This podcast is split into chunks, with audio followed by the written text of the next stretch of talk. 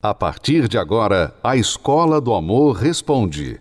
Apresentação: Renato e Cristiane Cardoso.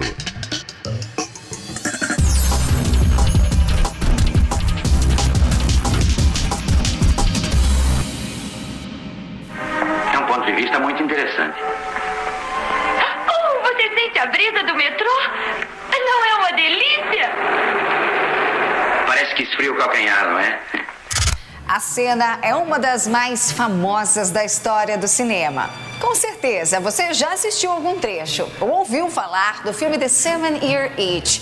Traduzido para o português, A Coceira do Sétimo Ano seria o título original do clássico da comédia romântica com a atriz Marilyn Monroe, que inclusive foi inspirado naquela fase que dizem ser uma das mais comuns nos casamentos a famosa crise dos sete anos. I've been married for seven years, and I'm afraid I'm coming down with what you and Dr. Steichel call the seven-year itch. What am I going to do? Crises no casamento são comuns e em qualquer fase da relação. Embora a crise dos sete anos seja uma das mais comentadas. E em muitas histórias, para chegar até aí, os casais já passaram por outras crises. Para os especialistas, a primeira fase de crise seria o estágio da percepção, que geralmente acontece entre seis meses e um ano após o casamento. É aquela fase em que o casal descobre que morar junto implica na mudança da dinâmica de vida de solteiro, né? Afinal de contas, tem as tarefas domésticas, vem as contas para pagar, os hábitos diferentes. É quando o mundo encantado dos romances de cinema vai cedendo lugar para a realidade. A segunda fase seria a da zona de conforto. Ela ocorre geralmente entre 3 e 4 anos de casamento. É quando o casal começa a ver um ao outro como parceiro garantido. E aí preferem dormir a ter relações sexuais, por exemplo, ou deixam de dizer eu te amo um ao outro. Enfim, relaxam na relação. Que se fosse um filme, inclusive, iam receber logo um. para começar tudo de novo.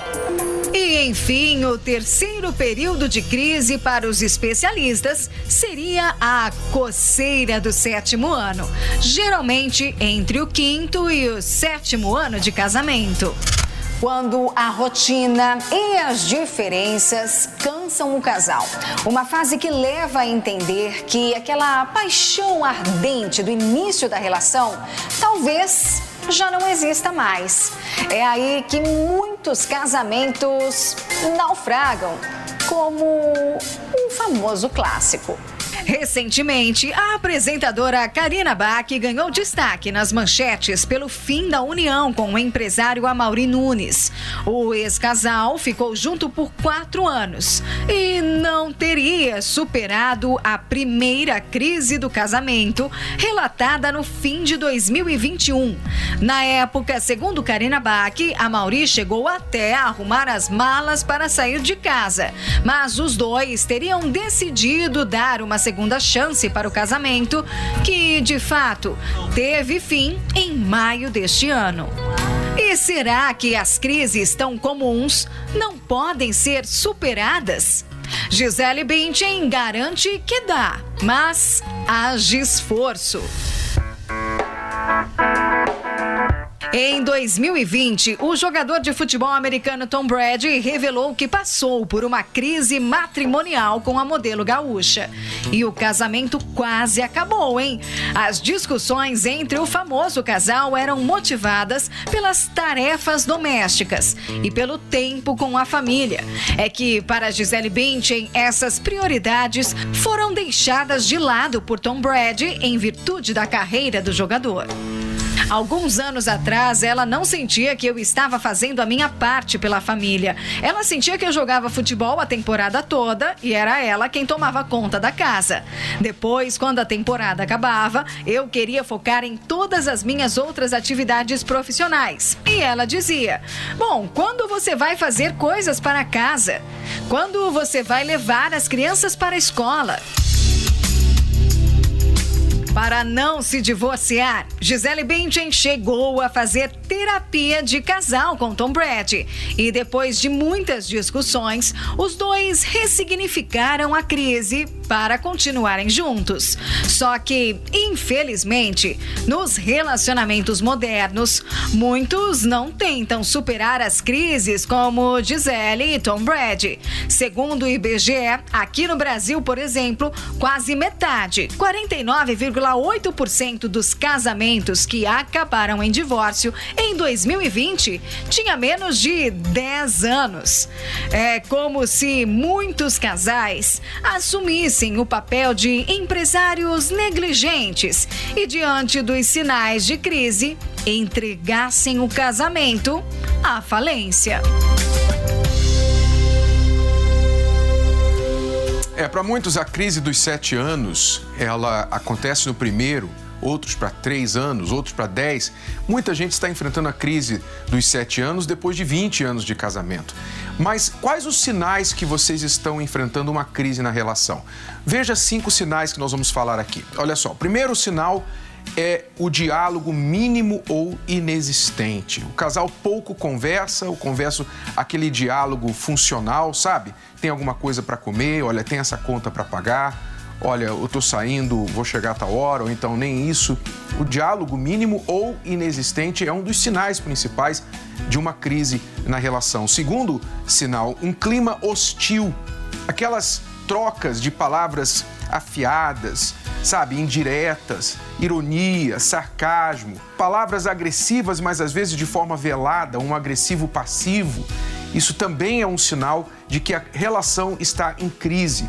Vocês ficam sempre com, com raiva um do outro, às vezes brigando, mas a maior parte do tempo só com um clima tenso, hostil dentro de casa. O outro sinal, terceiro, vidas independentes, vidas paralelas, não é? O casal tem trabalhado, o cada um no seu trabalho, um fica em casa, o outro trabalha, e vão tocando suas vidas sem participação da vida do outro. Não tem aquela parceria, não tem cumplicidade, não tem participação. São vidas independentes. Quer dizer que é um, é um dos sinais que os dois já estão caminhando para isso aqui. Quarto sinal de uma crise na relação: suspeita, mentira, segredos, desconfiança. Muitas vezes a mentira passa a imperar dentro da relação. O casal não confia mais um no outro. Há certas mentirinhas que são pegas aqui ou ali. E isso é, o, é uma das piores coisas na relação, porque você, quando a mentira entra dentro do relacionamento, você não sabe mais o que esperar. Você pode esperar qualquer coisa. Está acontecendo uma traição?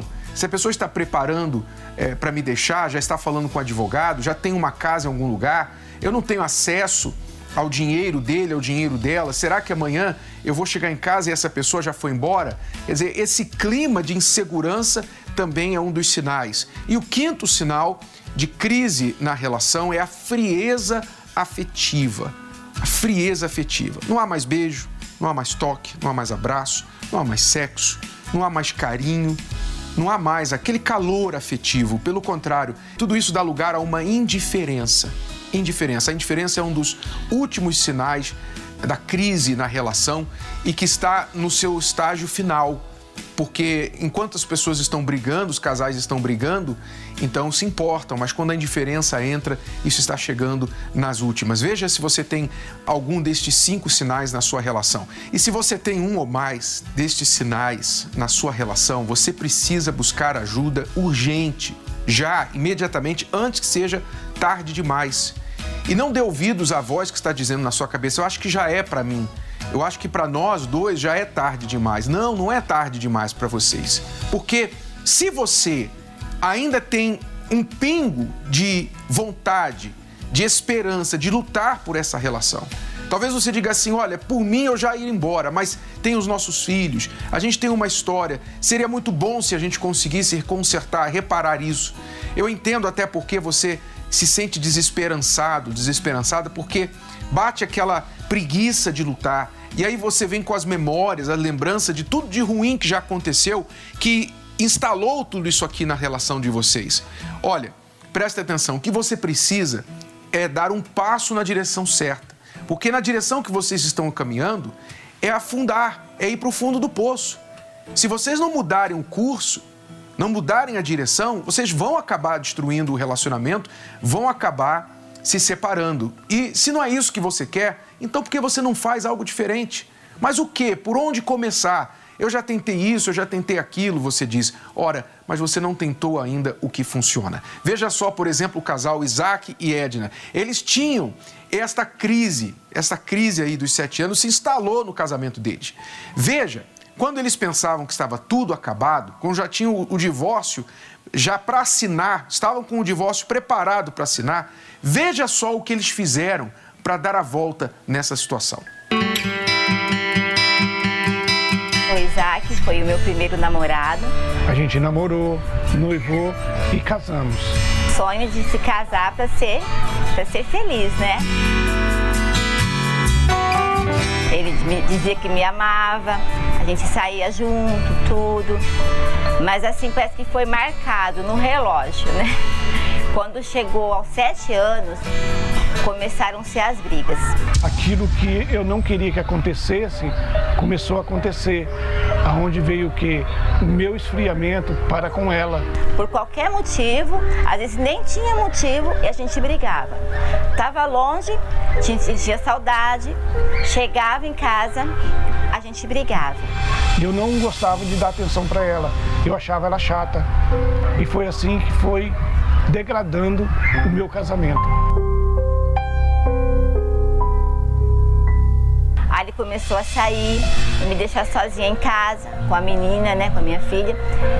E aquilo me deixava assim muito triste, né? Mas então, até então eu nunca achava que ia chegar ao certo ponto que chegou, né, da traição. Fora de casa, ele achou uma outra pessoa, na onde ele dava atenção, dava carinho, era atencioso, coisa que comigo já não já não era mais. Neste momento foi assim, eu me senti a pior das, da mulher para ele, né? Então, até então ele disse que me amava, mas eu me senti assim muito mal, muito triste, decepcionada, frustrada. Aí ele contou também para mim, né, que não dava mais, que ele não me amava mais e que ele ia sair de casa. Aquilo me doía muito, é até emocionante, né? Mas eu me separar dela foi um choque muito, muito forte para mim, né? Mas como eu era muito turrão, eu não queria voltar atrás. Ela foi para uma casa, eu passei a viver em outra. Pensava tanto num casamento feliz e naquele momento eu vivia tudo que eu não queria. E eu fiquei sozinha. Fui no juiz, procurei me separar no divórcio. E foi assim que a mãe de uma amiguinha da minha filha, né, me convidou para estar tá indo às palestras, né? Foi assim que na terapia do amor que eu vi que eu tinha, eu também tinha que me, que me curar, né? Que eu também tinha que mudar o meu jeito de ser, o meu jeito de falar, que tudo aquilo que eu vivi também, eu também tinha o quê? A minha parcela de culpa. Aí foi aonde que eu comecei o quê? Ver a mudança nela, né? Que eu ia visitar ela com as meninas e aí era tudo diferente. A minha mudança, né, não era assim pelo meu marido, não é? Minha mudança foi por mim, não é? Onde eu comecei a me valorizar, né, a ser feliz. Minha transformação começou dentro de mim. Então, eu, eu com ele ou sem ele, eu sabia que lá dentro, né, das palestras, ouvindo a palestra e praticando, eu ia ser feliz. Mesmo diante do divórcio, eu fazia o jantar, preparava o que ele gostava de comer. As mudanças que eu fui vendo através dela, né, foi me fazendo o quê? Que eu também tentasse mudar dentro de mim o jeito de eu ser. E eu acabei indo com ela. Quando chegou o dia que a gente está indo assinar o divórcio, né? É, eu não fui. Fez o pedido do divórcio tudo sem falar comigo. E só chegou a carta. Apesar de todas as besteiras que eu cometi, eu acreditava que o quê? Que o nosso casamento ainda tinha jeito. E simplesmente não fui. Né, eu não fui porque eu já estava participando da palestra, né? Já estava bem comigo mesma, né? E por mais isso, eu assim queria lutar pelo nosso casamento. Eu comecei a ver que eu era muito orgulhoso e eu precisava quebrar aquilo. E foi aonde que, através das palestras, foi me ensinado. E eu fui levando dia após dia, palestra após palestra, até chegar ao ponto da gente reatar o nosso casamento. Mas também assim não foi assim do dia para a noite não, não é? Foi um ano. um ano ali a gente, né, traba a gente indo, né, investindo no nosso casamento, né, vendo certinho onde a gente tinha que mudar, onde a gente tinha que melhorar. E foi assim que nosso, nosso casamento foi restaurado, foi transformado.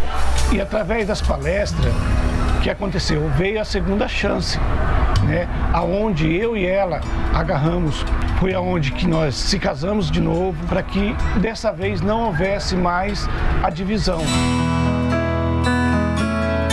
Não temos mais crise, hoje tem assim parceria, vivemos assim um para o outro. O nosso casamento é um casamento maravilhoso.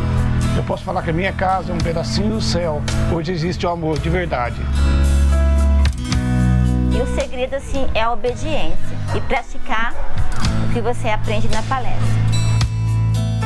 Viu? Não faltava amor entre eles. O que faltava era saber o que fazer para resgatar a relação.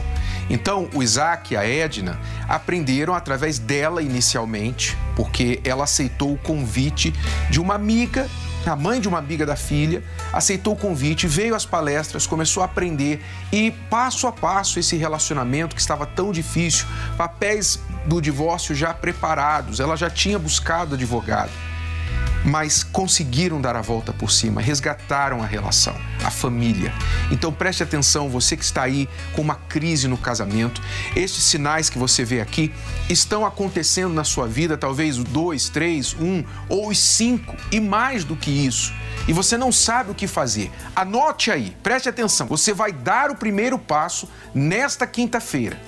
Você vai estar aqui com a gente às 8 horas da noite no Templo de Salomão.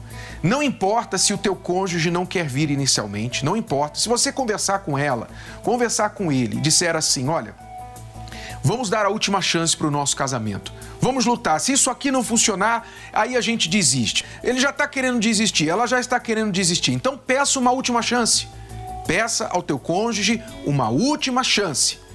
E se ele topar, se ela topar, ótimo, venham vocês dois. Mas ainda que o outro não queira, como no caso da Edna, que o marido não estava disposto a vir, mas ela veio, sozinha. Você vai vir sozinho, você vai vir dando o primeiro passo e nós vamos mostrar para você como reconquistar o amor no seu casamento, como curar as feridas que estão aí expostas, as crises que estão instaladas, como resolver tudo isso e fazer com que não somente você esteja bem, mas o outro também esteja bem e queira lutar pela relação. Então, é nesta quinta-feira, nesta quinta já, 8 horas da noite, aqui no Templo de Salomão, Celso Garcia 605, aqui no Brás. Quanto paga para assistir a palestra? Nada, zero. Você não vai pagar nada. Você tem carro? Vende carro? Tem um estacionamento amplo aqui que você pode estacionar gratuitamente, você não vai pagar estacionamento. Você tem filhos pequenos, não pode deixá-los com ninguém? Traga os seus filhos. Aqui tem uma creche de topo de linha que vai cuidar dos seus filhos enquanto você assiste a palestra. Então não há desculpa. A única desculpa é se você não quer lutar. Se você aguenta sofrer mais um pouquinho, ou você quer separar, quer perder a sua família, então não venha. Mas se você quer salvar a sua família, quinta-feira, 8 horas da noite. Nós garantimos a você que se você vier, se você ouvir e se você praticar, tem jeito para a sua relação. Como você vai ver agora, os casais falarem mais a este respeito. Acompanhe. Pensa rápido. Como você definiria sua vida amorosa? Tem que falar no microfone. Total fracasso, né? A coisa tá bem feia. Eu já vi pior. Tinha tudo para dar errado. Eu vim de uma família já desestruturada e ele é, também ele veio com um é, temperamento muito diferente de mim. Assim, eu nunca pensei assim de de, de, de, de ter arrependido ter conhecido ela, ter casado com ela. Mas era bem diferente. Era totalmente o oposto. Não, não batia, não, não encaixava. Tava se tornando um desastre, né? Tinha tudo para dar errado. Teve uma época de eu pensar assim, ah, eu, eu não acredito, vamos dizer assim, na, na vida sentimental. Né? Eu acho que eu não vou casar com ninguém, eu vou só curtir. E se fosse possível voltar atrás e reescrever uma vida amorosa diferente? Impossível? Peraí, quem segue os ensinamentos dos nossos especialistas diz o contrário. Você usa a humildade para reconhecer, para aceitar o que o espelho está te mostrando. E você fala, poxa, tá errado. O que, que eu vou fazer? Como é que eu vou consertar isso? Ao invés de brigar com o espelho, olhar para si e falar o que, que eu vou fazer, então aí você começa o processo de melhora de avanço, de evolução, de mudança. A terapia do amor me fez enxergar é, os meus erros, parar de olhar os erros dele e enxergar os meus. E assim, ter a humildade, a paciência de mudar, mesmo achando que nunca seria possível né, essa mudança. E ele também. Nos ensinou, na realidade, é, como manter como manter o casamento. Hoje a gente tem diálogo, hoje a gente conversa. Você não é um problema, mas para outra pessoa é. E não fique falando, mas não é, mas eu não vejo problema. Não, mas é pra... você casou com essa pessoa e ela vê que é problema. Então você vai ter que mudar. Em vez de falar assim, eu sou assim e tal, não vou mudar. Tal. Não, mas você você muda a voz quando fala com, com um cachorro. Você vê um bebê, um bebê estranho, né? Tá um bebê lá na fila, Aí você hey, começa a mudar a voz com o bebê. Por quê? Porque você sabe que tem um jeito para falar com aquela criatura, com o bebê, com o cachorro. Com... Essa criatura que também tem um jeito. Um jeito que ela vai responder bem e um jeito que ela vai responder mal. Então, não se discute isso, se faz, simplesmente. É ou não é? Foi, né, é, participando das palestras, né, que eu conheci a minha esposa. E deu certo, né? se for olhar para tudo que se passou, né, a gente pode dizer que realmente é um milagre, assim, né? Porque é difícil hoje em dia a gente ver um relacionamento e pessoas tão, assim, focadas, né, e determinadas a fazer dar certo, né? Hoje a gente tem é, 10 é anos que nós estamos casados. E a gente continua investindo todos os dias para continuar dando certo, né? Deus falou, né? Não é bom que o homem esteja só. Ele olhou para Adão e falou assim: hum, Tá muito calmo as coisas aí. Não é bom.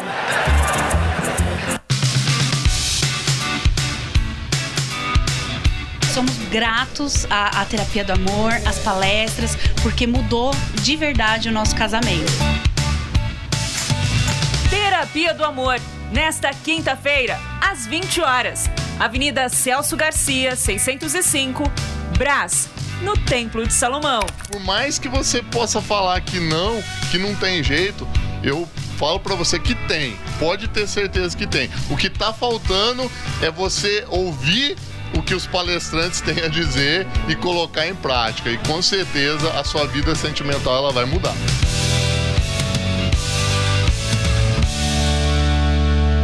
É, a, a, mudança do casamento não vai acontecer da noite para o dia. Não vai acontecer da noite para o dia. Você vai ter que lutar. Mas a decisão de mudar seu casamento acontece no momento. Você pode tomar essa decisão agora. Agora. Inclusive, eu desafio você. Eu desafio você a tomar uma atitude agora. Pega aí um papel e uma caneta. Preste atenção. Pega um papel e uma caneta aí agora. E anote aí no papel aquilo que você não aguenta mais, não aceita mais, não quer mais de jeito nenhum no seu casamento. Aquilo que faz você pensar em desistir o tempo todo.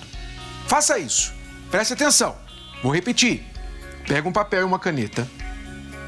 Escreva no papel aquilo que você não aguenta mais. Que toda vez que você vê acontecer no seu casamento, você tem vontade de jogar tudo para o alto, chutar o balde e ir embora, acabar com tudo isso. O que, que é isso? É toda vez que você pega uma mensagem de uma outra pessoa no celular do teu cônjuge?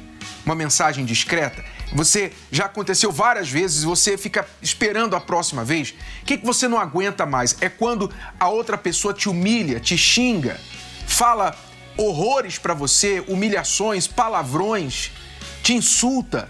É quando a pessoa fica sem conversar com você por dias, por semanas. É quando a tua esposa pega as coisas e vai para casa dos pais, teu marido pega as coisas, vai para casa da mãe, dos pais porque vocês brigaram e ele não quer lidar com essa situação, prefere ir para casa dos pais, você já perdeu as contas. Quantas vezes isso já aconteceu na sua relação? É toda vez que você tem uma desavença com a tua esposa, com o teu marido, ele corre, ela corre para o ex, para falar com a ex. Você acha um tremendo desrespeito isso, mas você não consegue lidar com isso mais. Você não aguenta essa situação, você não aguenta esse ciúme. Você é uma pessoa extremamente ciumenta ou teu cônjuge é extremamente ciumento, não confia em você, você tem medo de, de ser traído, traída e você não consegue parar essa atitude. Então, escreva num papel, você vai escrever num pedaço de papel o que você não aguenta mais, o que está matando a sua relação. E você vai trazer aqui pra gente nesta quinta-feira, 8 horas da noite, aqui no Templo de Salomão. E se você quiser atendimento, você pode chegar mais cedo, você pode chegar seis e meia, você pode chegar às 7 horas. Até 6h45 nós estaremos atendendo aqui, eu, a Cristiane, com a nossa equipe. Você poderá requerer um atendimento com um casal, um conselheiro de casamento e você vai falar dessa situação se você quiser, mas se não quiser atendimento, você pode vir direto para a palestra que começa às 20 horas. E nós vamos ajudar você a vencer essa crise que está acontecendo aí na sua relação. Então faça isso agora enquanto você está aí com um pensamento fresco no que eu falei. Pega um papel, pega uma caneta, escreva o que você não aguenta mais nessa relação, que você acha que vai acabar destruindo o relacionamento. Então, você sabe, ou é você, ou é o seu casamento, ou é esse problema. As duas coisas não vão durar. Ou o seu casamento muda e acaba com esse problema, ou esse problema acaba com o seu casamento. Escreva aí, pega esse papel e traga aqui. Quinta-feira agora, nós estaremos aqui no Templo de Salomão ajudando você a vencer essa crise no seu casamento. Celso Garcia, 605 no Braz. Lembrando que a palestra é gratuita, é aberta ao público. E se você quer mais informações, pode ligar agora para o 11 3573 3535. 11 3573 3535. Pode ligar agora, mesmo depois do programa sair do ar. Até lá e até a próxima com mais dicas de amor aqui com você. Você pode ouvir novamente e baixar esse episódio da Escola do Amor Responde no app Podcasts da Apple Store e também pelo Spotify e Deezer.